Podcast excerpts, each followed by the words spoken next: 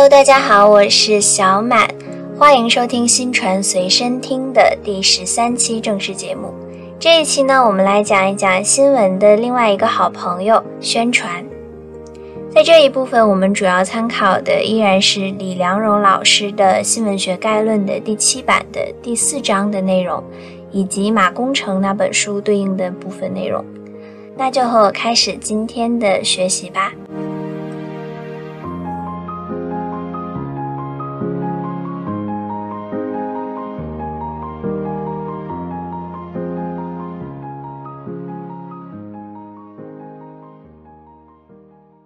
有的朋友可能会好奇，我们是在学新闻、学习新闻学，那为什么还要去学宣传呢？因为新闻和宣传、新闻工作和宣传工作往往是紧密相连的。新闻媒介既要传播新闻，也要从事宣传，不仅仅是中国，国外也是一样的，只不过是占比的不同而已。因此，研究新闻也就必须要了解宣传，认识宣传的特点，辨清新闻与宣传的区别和联系，掌握新闻媒介的宣传技巧。那在讲述新闻和宣传的区别联系之前呢，我们先来重新讲一讲宣传。关于宣传以及早期相关的宣传研究呢，我们曾经在第八期正式节目，也就是效果研究的上半期曾经提到过。这里呢，我们再来重新讲述一下“宣传”一词拉丁文的词根呢，是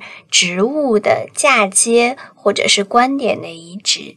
而宣传在我国传统中呢，也有两个含义：一是传达、宣布；第二个就是遍布，也就是互相传播。拉斯维尔认为，宣传从最广泛的含义上来说，就是操纵表述。这种表述带有很强的主观性，通过操纵表述来影响人们行动的技巧，就是宣传。而陈立丹老师认为呢，宣传是。运用各种符号来传播一定的观念，以影响和引导人们态度、控制人们行动的一种社会性传播活动。它的目的呢是向公众去灌输观点。完成宣传任务得到满足的是宣传者。宣传行为的归宿是传者扬其理，也就是传播者去传扬他的道理。这里对于宣传的定义呢，并不等于新闻宣传，它是一个更笼统的定义。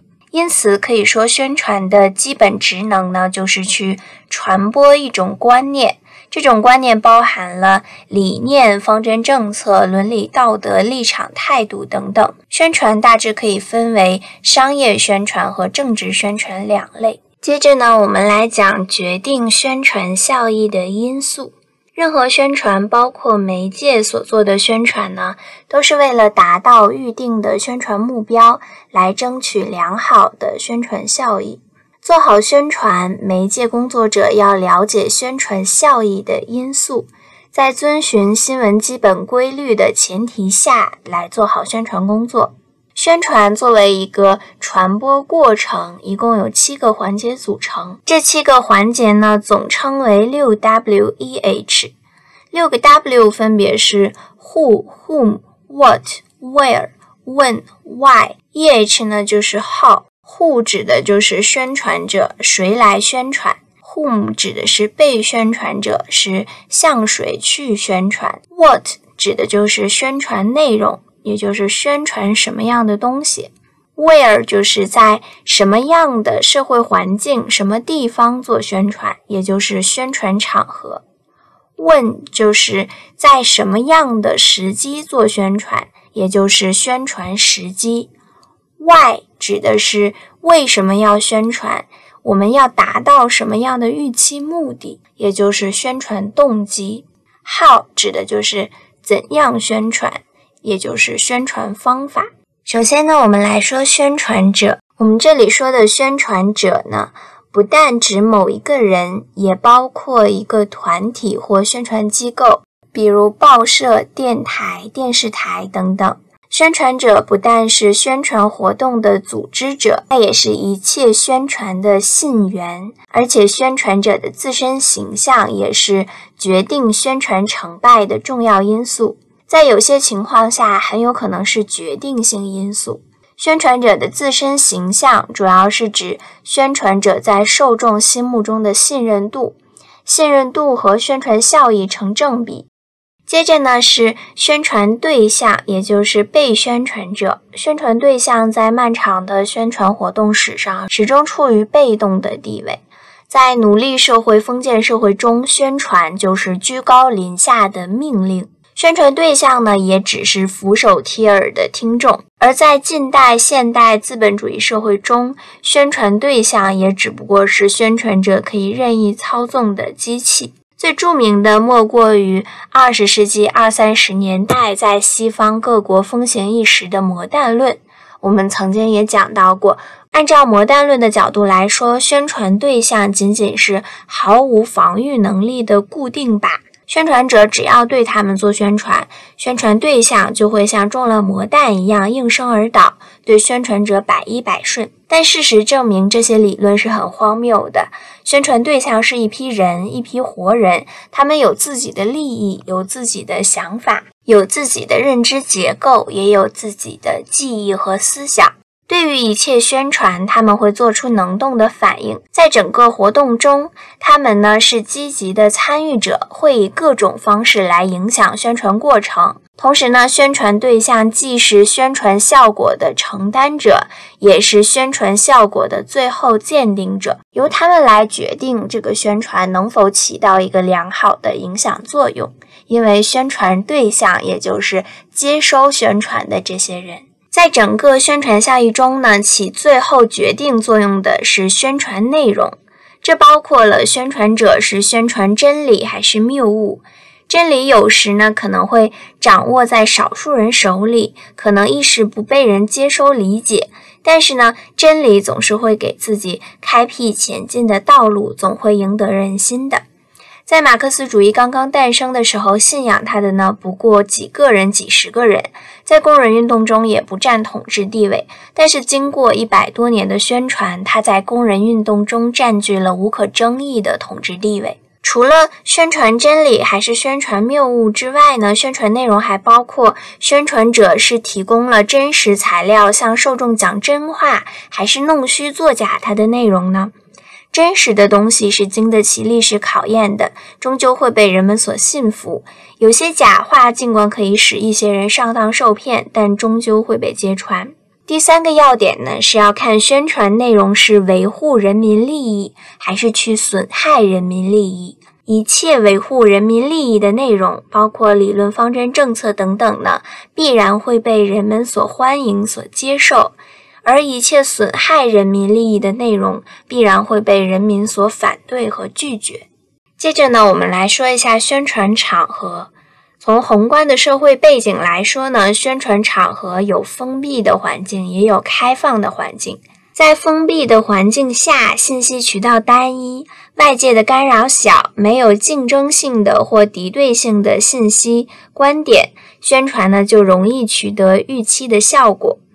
而在开放环境下，信息渠道多样，各种各样竞争性的或敌对性的信息观点都在设法去争取受众。受众的思想比较复杂，宣传要取得预期的效果就比较困难。从微观来看，在不同的场合下有不同的宣传气氛，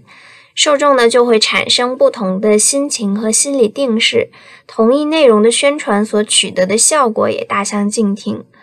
比方说，有些场合比较严肃庄重，有些场合比较轻松活泼，有成千上万人参加的大场面，也有十几个人参加的小范围座谈，也有两个人面对面交谈的场合，有在办公室内的讲话，有在家庭氛围中的交谈，有散步的谈心等等。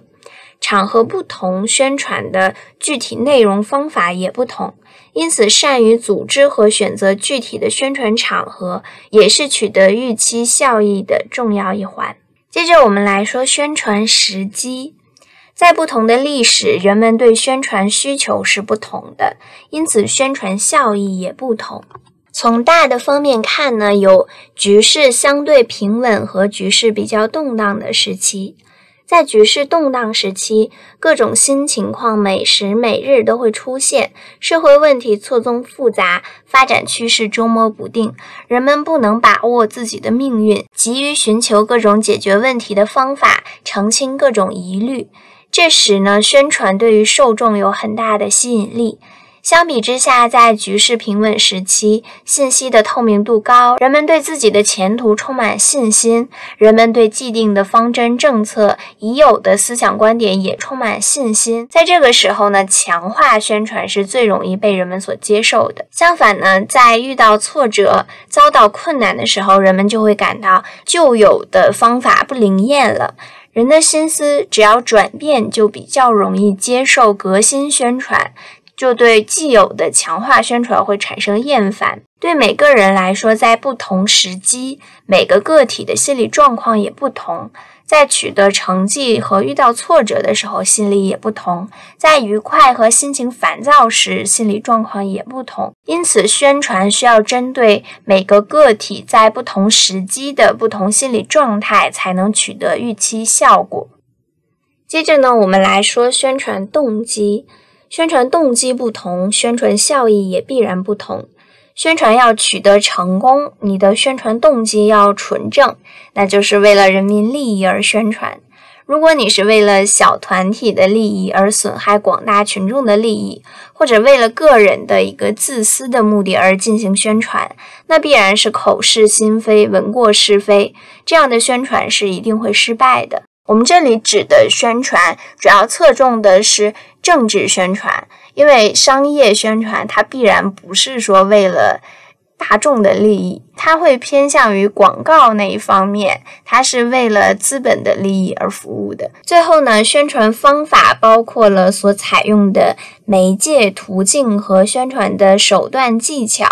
任何宣传都一定要借助一定的媒介途径，采用一定的手段技巧，而问题在于宣传者是否可以把这些手段技巧运用得当、运用的巧妙。高明的宣传者呢，也都是宣传艺术大师。各种媒介途径各有特点，宣传的手段技巧也多种多样。宣传的成败就是这七种因素共同作用的结果。那既然说到了宣传方法和宣传技巧，我们之前在效果研究那一期中呢，也提到了西方常用的宣传策略或技巧，也就是李和李夫妇的宣传的完美艺术，提到了七种宣传的策略。而在中国呢，也有常见的七种宣传策略和技巧。首先呢，是最大最大，也就是双赢策略，强调的呢是增加我的利益，同时也会增强你的利益。比方说，在战争年代，“抗美援朝、保家卫国”这句口号，这个宣传当中就暗含了我们为什么要去支援朝鲜，因为这对我们自己国家，对于每个人民来说是有利益的，因此我们才要去支援别国。第二个宣传策略呢是求同存异，在双方关系中呢，往往会有很多矛盾，为了与对方达成一定的和解，就需要强调相同的地方。第三种呢是无我策略，在宣传上呢不直接讲出宣传者的意图，强调这个事情完全没有我的利益，仿佛不是为了我而进行宣传的。他会把增加对方的、增加宣传对象的利益这件事情突出强调出来。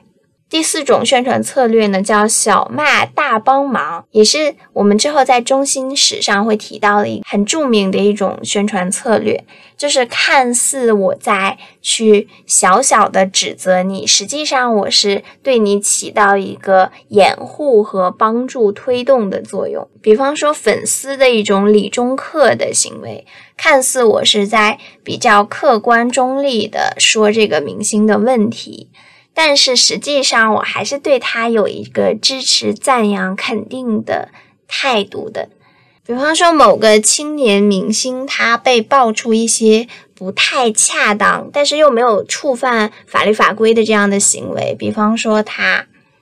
劈腿。或者是抽烟这种没有那么严重，但是在道德上可能会让人感觉有一点不适的这种点，那粉丝就可以在下面进行评论，就是他在这方面确实犯了一些错误，但是他个人在演绎或者是在其他方面是非常优秀的，然后。对于粉丝或者是为人非常的诚恳善良等等，就会去挖掘他其他的优点。接着就是希望大家不要关注他的私生活，多多关注哥哥姐姐的作品等等，然后再趁机在下面去配上他的美图和他最近的要上映的作品等等，这就是一种宣传策略。第五个策略呢，就是适可而止。对于刚刚的话题，我们也适可而止啊，指的就是我们中国有一种中庸的文化传统，就是在宣传上要讲究见好就收，一个信息过分重复就会被人所忽略，甚至去引起我们的反感。第六个呢，就是微调，在宣传上不要出现太大的变动，对于一个事情的宣传要循序渐进，慢慢的做调整。第七个呢，就是要强调移情，要有换位思考，要进行角色的扮演。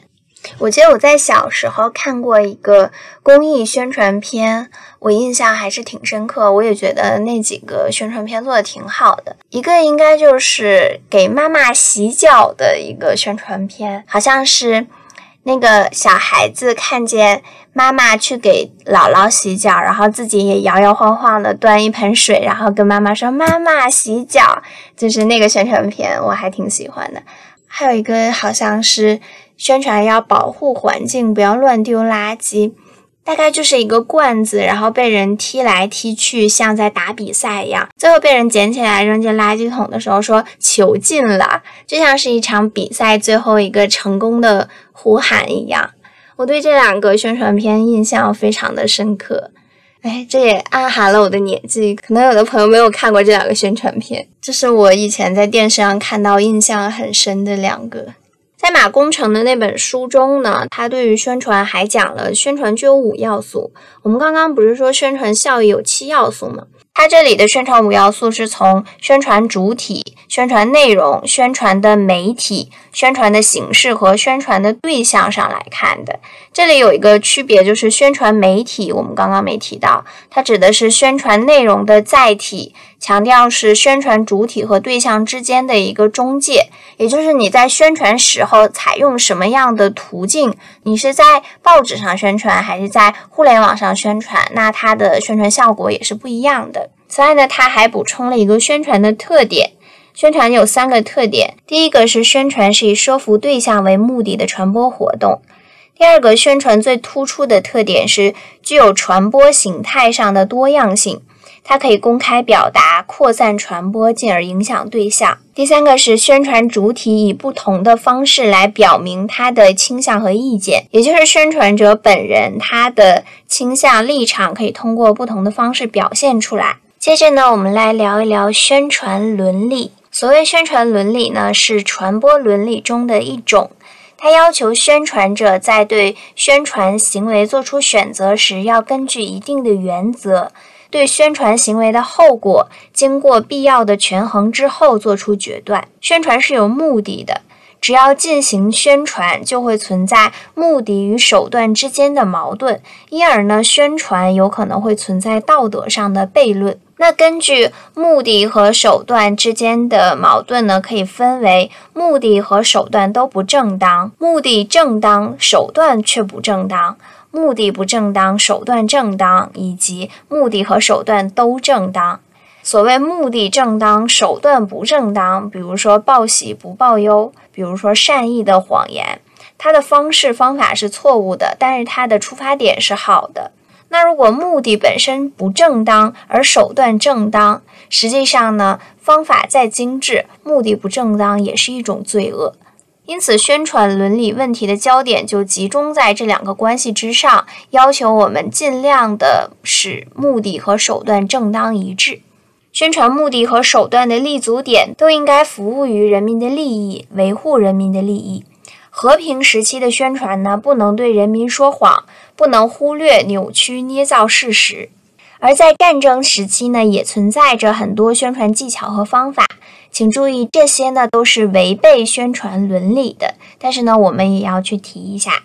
首先呢，是有六种扭转人民思想的扳手，这是阿尔文托夫勒夫妇提出的。这六种扭转人们思想的扳手分别是控诉对方的罪行、夸大利害关系、把对手形象妖魔化、非人化、二元对立、强调神的旨意以及反宣传。所谓二元对立，就是非敌即友的一种观点；强调神的旨意呢，就是把我方的言行合法化、神圣化；反宣传呢，就是全盘否定对方的观点及宣传，即使对方的宣传和观点存在着正确，也要彻底的对他进行反对。而在战争时期呢，还存在着一种叫做三色宣传的宣传技巧。白色宣传呢，指的就是公开表明信息来源；灰色宣传呢，指的是不说明信息来源；黑色宣传呢，是故意隐蔽真实的消息来源。三色宣传中的灰色宣传和黑色宣传呢，都不是一个非常良好的传播信息的方法。但是在战争期间呢，结合使用三色宣传，用效果是更好的。此外呢，还有一些违背新闻客观性原则的宣传技巧，比方说用单向静态的方式来表现人物和事件，使受众形成定向思维。第二个呢，是把观点包装成事实。此外呢，还有有选择性的使用隐语，通过表面客观手段来达到主观目的，使用有情感的动词和。副词对隐语呈现一种否定或肯定的态度，在传播信息方面进行选择，不报道或隐瞒部分事实，以偏概全，用个体代表整体等等，这些呢都是不正常情况下的一种传播方式和宣传技巧，我们在这里是不提倡的。接着呢，我们来说一说宣传和新闻的关系。新闻与宣传由于都是传播行为，因此呢可以相互渗透，有交叉的地方。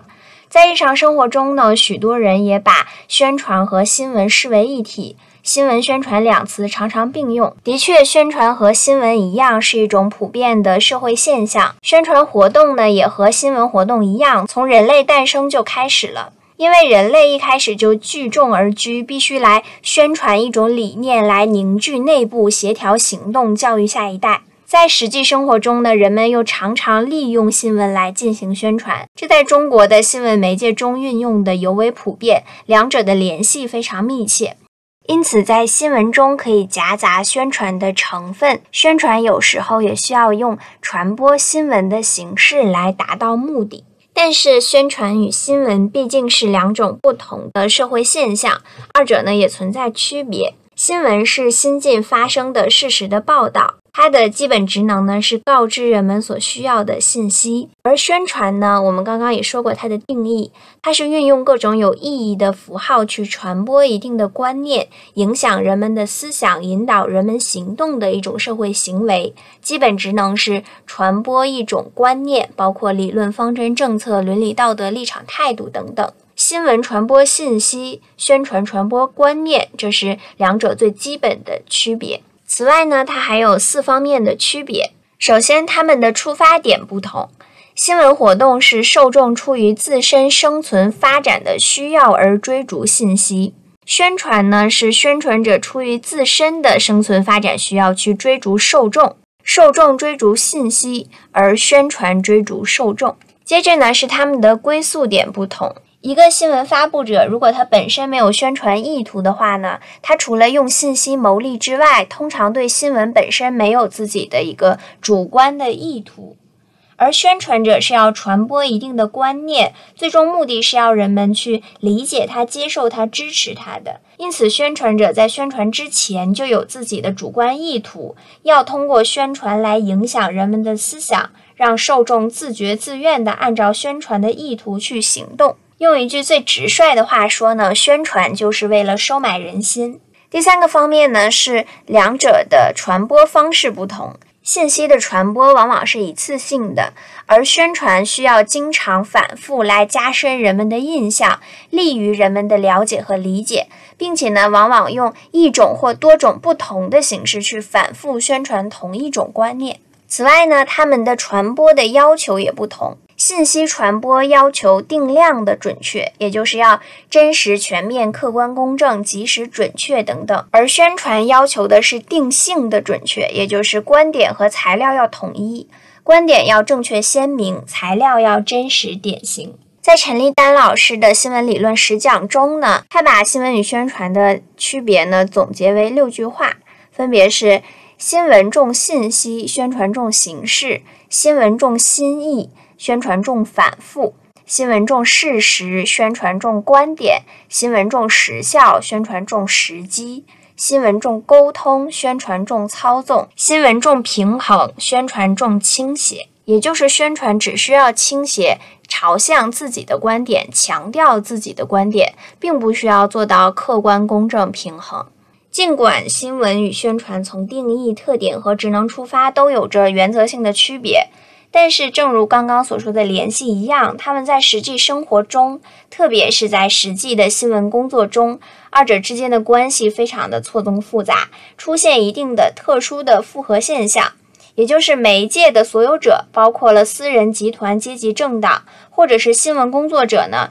自身会出于某种目的，自觉或不自觉地利用新闻报道来宣传一定的思想观念，表现出自己对新闻事件的理解和评价。比方说，在一个正面事迹的报道中，我们不仅去。报道这件事情本身，这个人是有多么的正能量，他做了多少好事，我们实际上也在对他的这件事情进行一个弘扬和宣传，目的是通过宣传，希望大多数人都和他一样去做一些善事，去做一些正能量的事情。那你说这个新闻报道本身是不是也有宣传的目的呢？因此，需要强调的是，当人们把新闻和宣传结合在一起。或者利用新闻来做宣传的时候呢，一定要尊重新闻传播信息的基本要求，不能完完全全的把新闻当作是宣传品，只有宣传味儿而没有新闻味儿。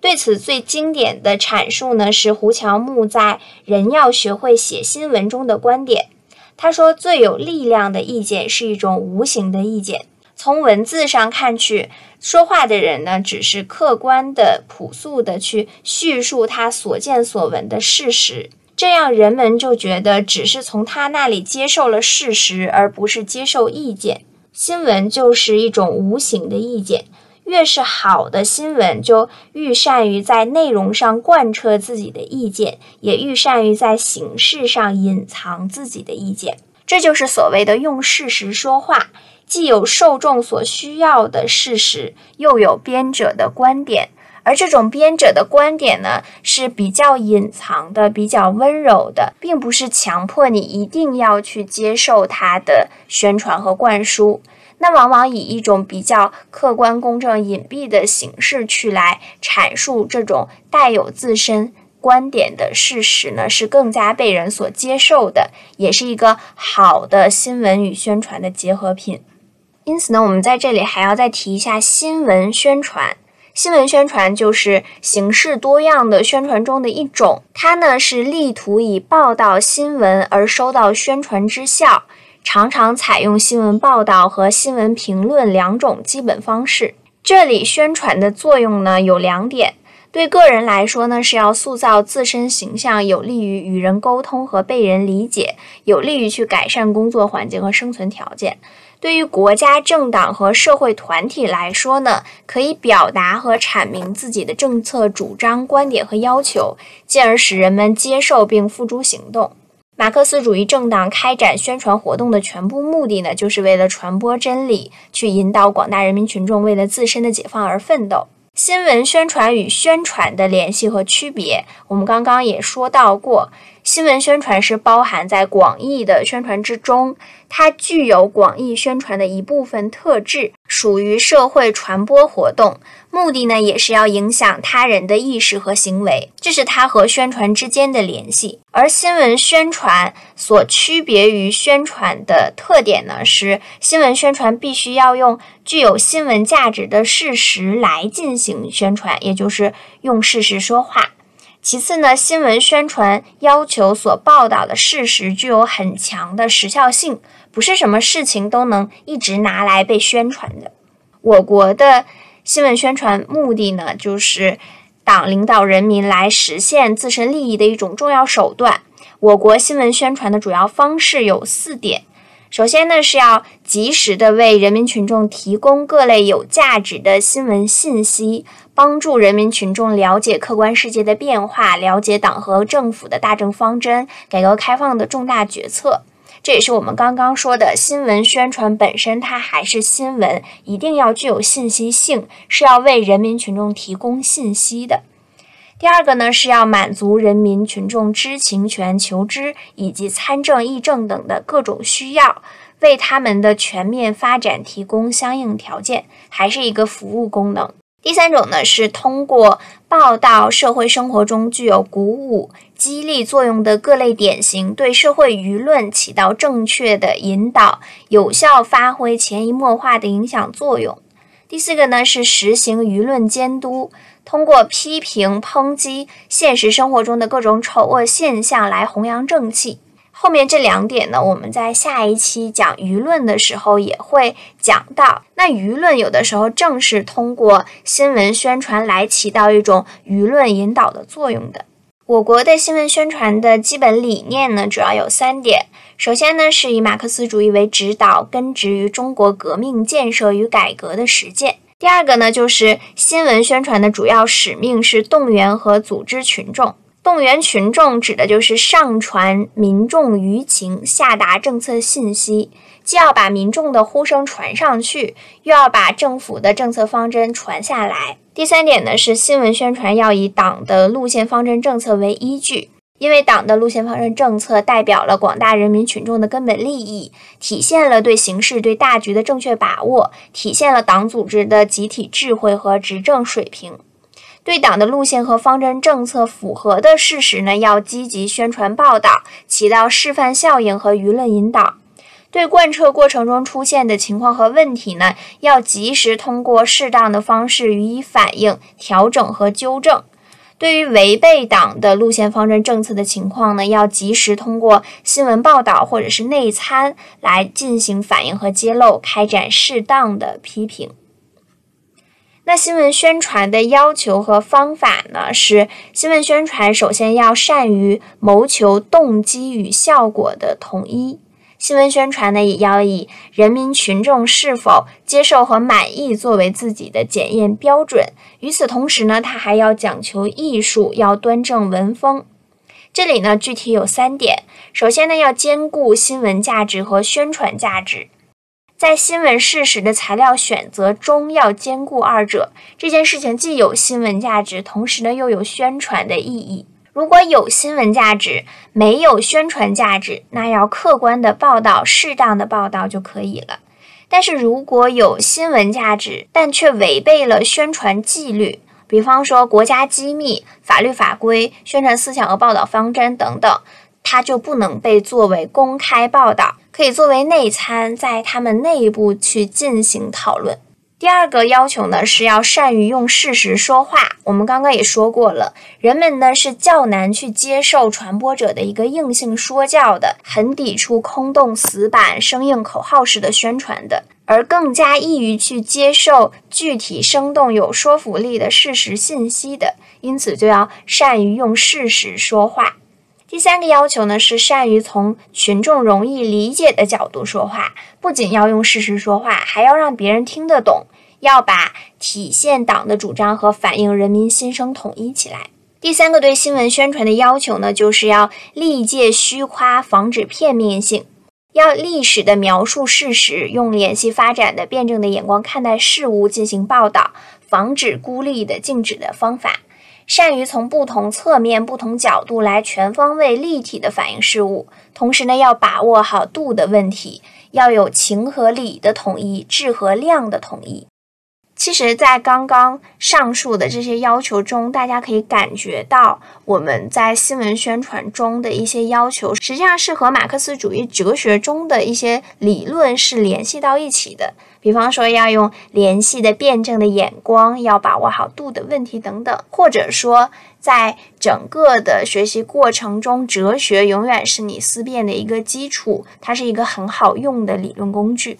说完了我国国内的对内新闻宣传之后呢，我们也要说一下我国的对外宣传。对外新闻宣传呢，是指通过报刊、广播电视、互联网等新闻媒体，向国际社会传播有关中国的信息和中国对国际事务的认识、观点和态度。对外新闻宣传呢，是对外宣传的重要组成部分。就像我们刚刚说，新闻宣传就是宣传的一个重要组成部分一样。对外新闻宣传的重要性有三点。一个呢，它是党和国家具有全局性和战略意义的一个工作。第二个呢，是我们现在的一个社会背景，随着世界多极化和经济全球化的日益加快，各国之间的交流和摩擦也日益增多。第三个呢，就是西强我弱的国际舆论形势需要我们加大对外的一个宣传力度。因此，我国对外新闻宣传的基本任务呢有四点。首先呢，是宣传我国的。政策主张来赢得国际社会对中国的理解和支持。其次呢，是要展示国家形象，提升国际地位，展示我国民主进步、文明开放的国家形象，营造客观友善、有利于我国的国际环境。第三个呢，是要有针对性的开展国际舆论斗争，这里涉及到意识形态的渗透与反渗透。第四个呢，是要增进了解，消除误解。因为呢，涉华报道一般都是负面较多，所以呢，我们要及时的去消除误解。对方对你进行一个抹黑，你要尽快的去进行一个反击和澄清，不然就越抹越黑了。因此，我国对对外新闻宣传也具有几个要求。首先呢，是要坚持以国家利益为最高准则，然后呢，要以我为主，用事实说话。并且呢，在宣传过程中要有的放矢，讲究实效，根据不同国家、民族、宗教信仰、地区受众的特点和需求进行新闻宣传。第四点呢，是要努力掌握主动权和话语权，把握先机，注重实效，在突发事件和重大热点问题上，在道义上、在舆论上要首先占据有利地位。第五个是要讲究传播的艺术。既坚持原则性，把握正确方向，又要讲究策略，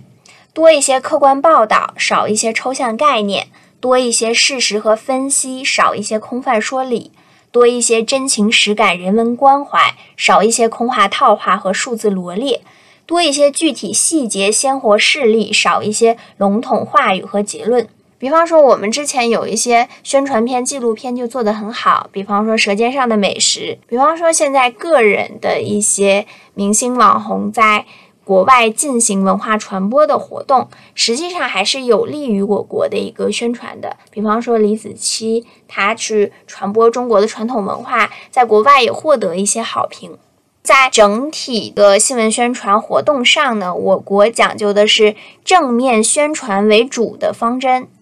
正面宣传为主的这个方针呢，是李瑞环在一九八九年十一月在新闻工作研讨会的讲话中提出的一个宣传方针。它大体上包括了要准确及时的宣传党的路线方针政策，实事求是的反映现实生活的主流，让人民群众用创造新生活的业绩来教育自己，形成鼓舞人们前进的巨大精神力量。在当前造成一个有利于稳定局面的舆论环境这样的目的，并且呢，他也强调正面宣传为主是要以真实性为基础，不是不要批评报道，而是要主要去讨论如何坚持和改进问题。正面宣传为主方针呢，实际上是有一个历史发展的，它实际上是源于列宁的榜样的力量和黑榜这个概念。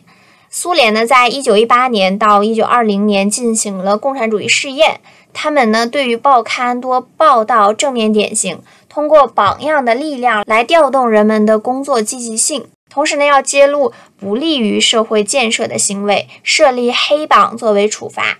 我国的国内的正面宣传为主的方针，就是在苏联的榜样力量和黑榜的观念下产生的。那在当前呢，我们对于正面为主方针的表述是这样的：舆论监督和正面宣传是统一的。新闻媒体要直面工作中存在的问题，直面社会丑恶现象，激浊扬清，针砭时弊，同时发表批评性报道，要事实准确、分析客观，也就是批评也要有理、有利、有节。好了，以上就是本期的全部内容了。在这一期中呢，我们对宣传的定义、决定宣传效益的因素，以及中国常用的宣传策略。宣传中的伦理、新闻与宣传的联系区别都做了阐述。接着呢，我们也提到了新闻宣传，尤其是我国的新闻宣传的基本理念要求，我国的对外新闻宣传的任务要求都做了一一的说明，并且呢，强调了我国的很重要的正面宣传为主的方针。那这一部分呢，也建议大家去和这一部分的新闻史以及党报党刊理论、马克思主义哲学的一部分内容都可以联系到一起来进行一个记忆和学习。那我是小满，我们下期见，拜拜。